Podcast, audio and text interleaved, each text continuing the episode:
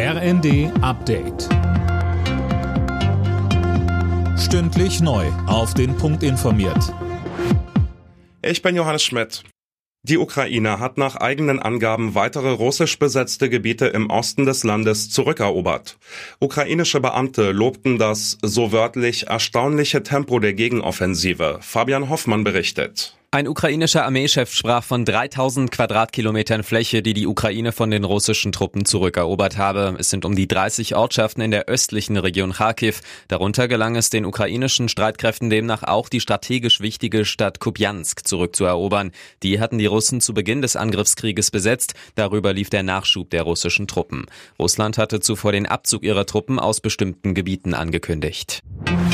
Die Bundesregierung muss in den Gasmarkt eingreifen, um die Existenzen vieler Menschen in Deutschland zu schützen. Dafür plädiert SPD-Chef Lars Klingbeil in der ARD. Nicht nur der Strommarkt sei ein Problem, auch beim Gas müsse der Staat für bezahlbare Preise sorgen. Bundestagspräsidentin Bärbel Baas fordert mehr Geld für die ärmeren Menschen im Land. In der Bild am Sonntag kritisierte die SPD-Politikerin die Entlastungspakete der Ampel. Baas ist alarmiert. Daniel Bonberg. Baas ist besorgt angesichts der wachsenden sozialen Spaltung. Viele Menschen in Deutschland können schon lange nicht mehr spontan im Restaurant essen gehen oder im Kino einen Film gucken, sagt sie. Das empfindet sie als dramatisch. Sie hätte sich bei den Entlastungspaketen mehr Differenzierung gewünscht, um gezielt den Schwächsten zu helfen. Baas zeigte sich offen für ein weiteres viertes Paket. Die Fußball-Bundesliga hat einen Tabellenführer, den es noch nie gab.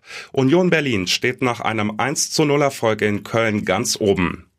Freiburg konnte den ersten Platz nicht verteidigen, weil der SC zu Hause gegen Borussia Mönchengladbach nicht über ein 0 zu 0 hinauskam. Freiburg ist jetzt Zweiter. Alle Nachrichten auf rnd.de